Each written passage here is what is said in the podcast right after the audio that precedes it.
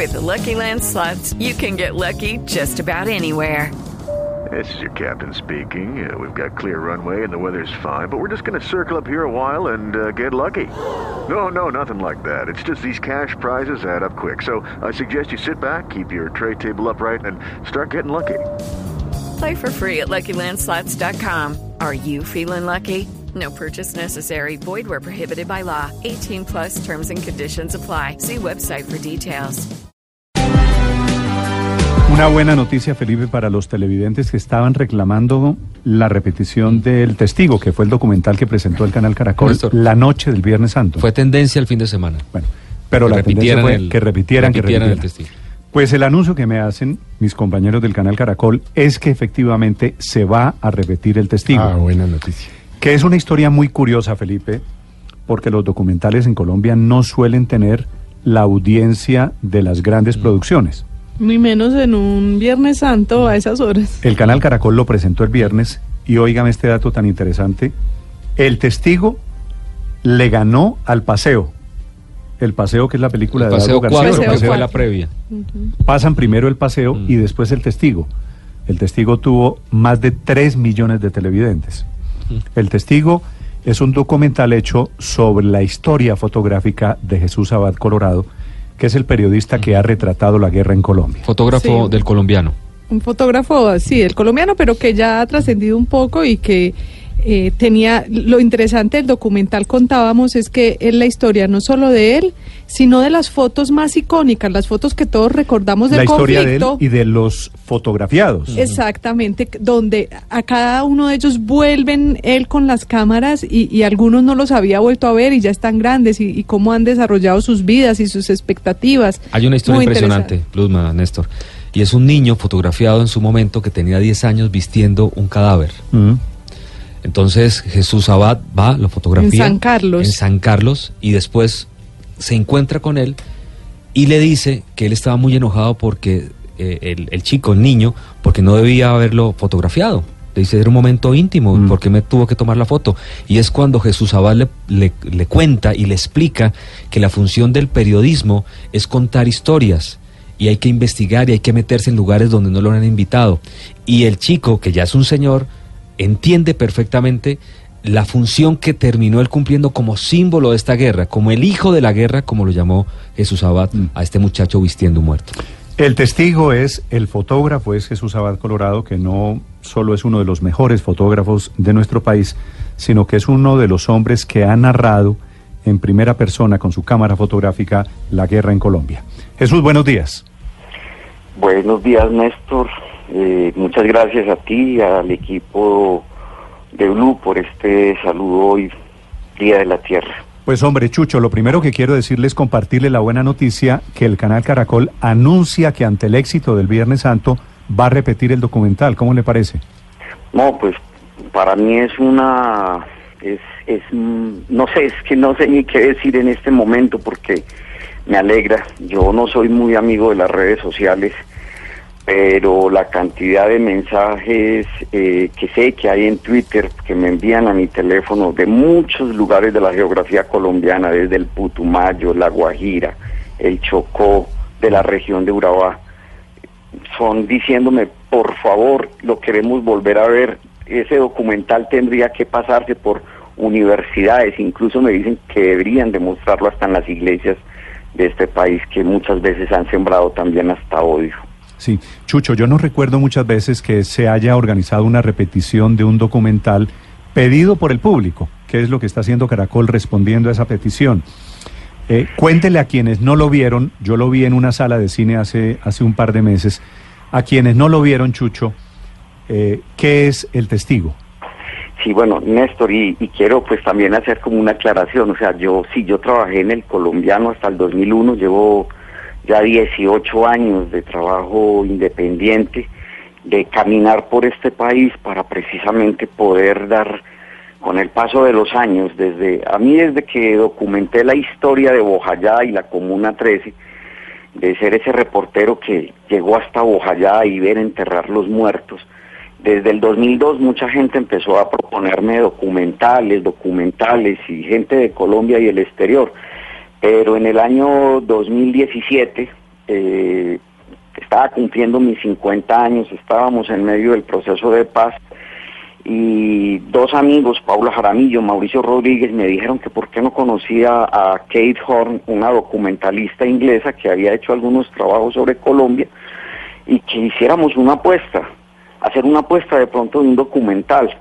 Y Gonzalo Córdoba, eh, presidente de Caracol, conocía mi trabajo eh, desde el año 2015 por un libro que se llama Mirar de la Vida Profunda y me dijeron que le hacían al documental y después de dialogar con Kate y decir que bueno que una persona extranjera mm, entienda que en este trabajo hay una mirada más allá eh, de, temas políticos, es las víctimas en un país en el que no hemos entendido que esta guerra hay que pararla.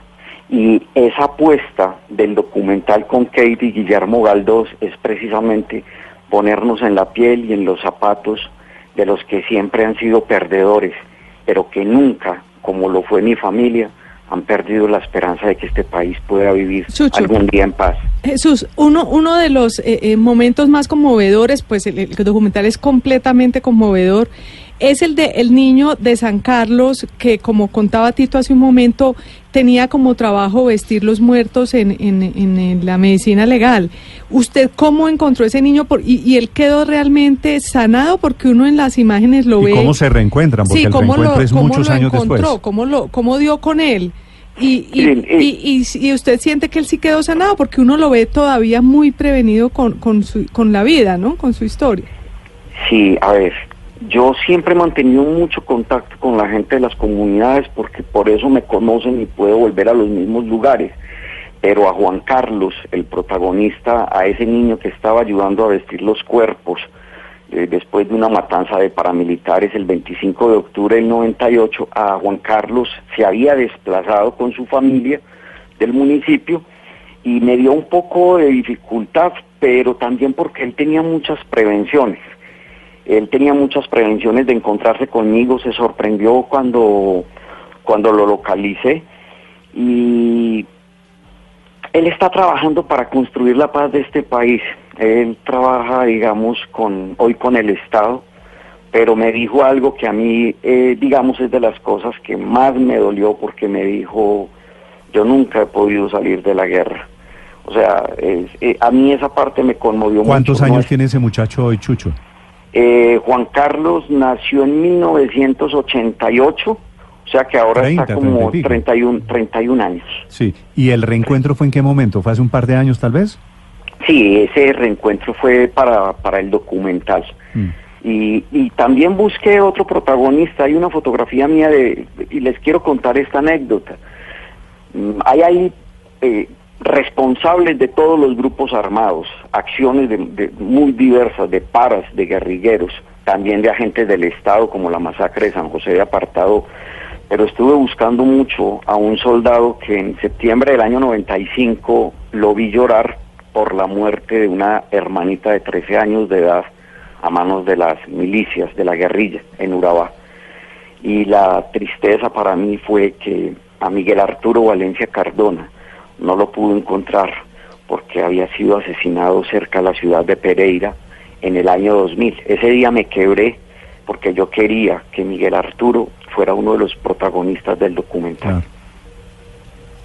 Sí, Jesús, ¿qué reencuentros no pudo hacer y que le hubieran gustado meter? ¿Qué le faltó por contar? ¿Qué historia no pudo meter, ya sea por falta de tiempo, de plata, de espacio o sencillamente porque no logró el reencuentro? Sí, no, miren, ese documental se hizo en tres semanas, o sea, el trabajo de campo son tres semanas, y yo hubiera querido tener ahí a protagonistas de, de por ejemplo, a las mujeres guayú, a gente del Putumayo, hubiera querido ir a Machuca, hubiera querido ir por tantos lugares, porque es que este país está, está para narrar, para hablar desde la resistencia. Lo único que yo puedo decirle a la gente de Colombia es que todas esas personas, generalmente que aparecen en mis fotografías, son personas que vuelven a levantarse, que creen que la paz es posible.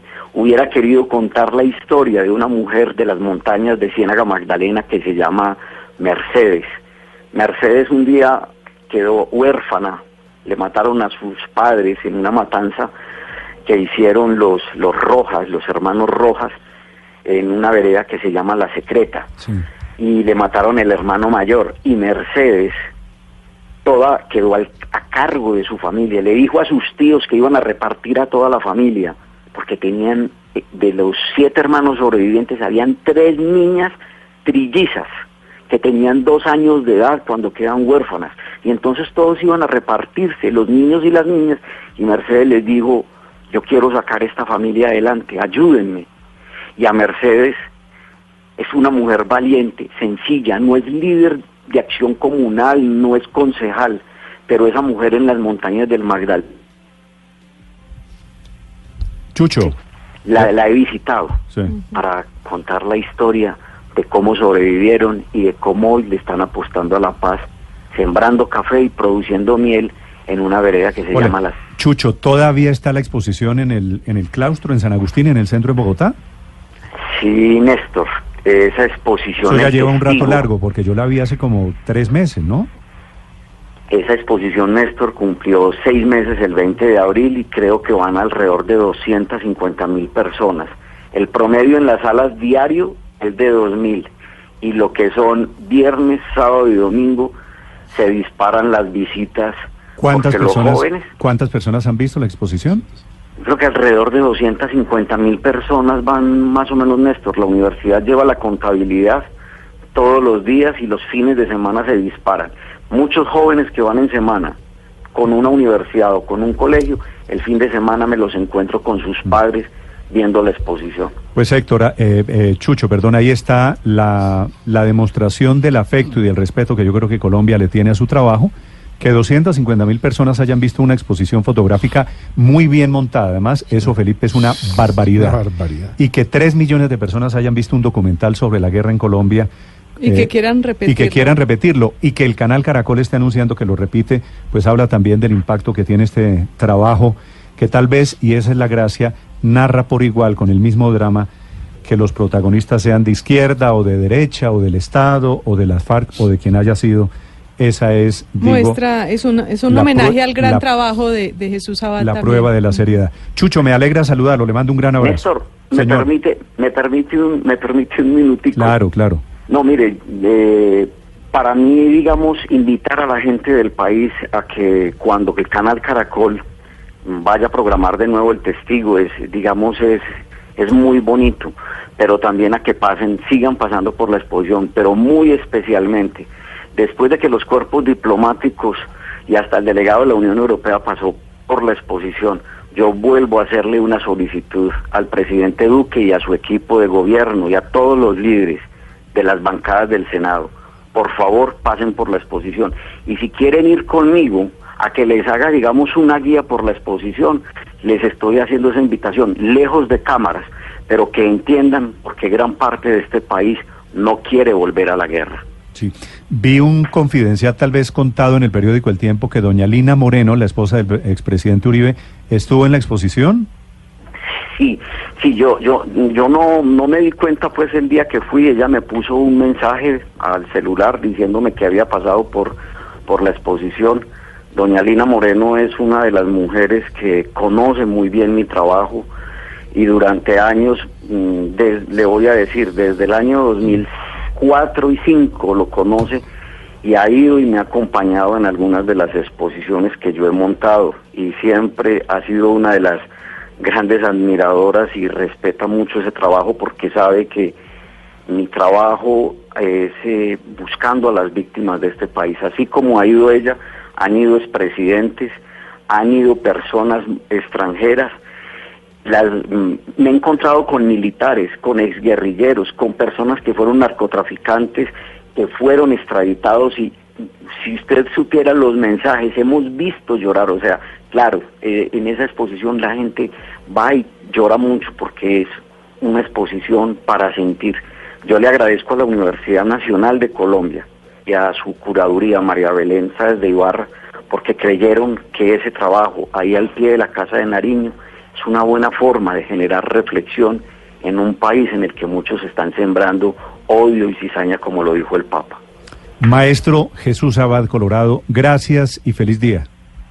a ustedes, Néstor, y a todo su equipo, porque los periodistas tenemos mucho para aportarle a Colombia.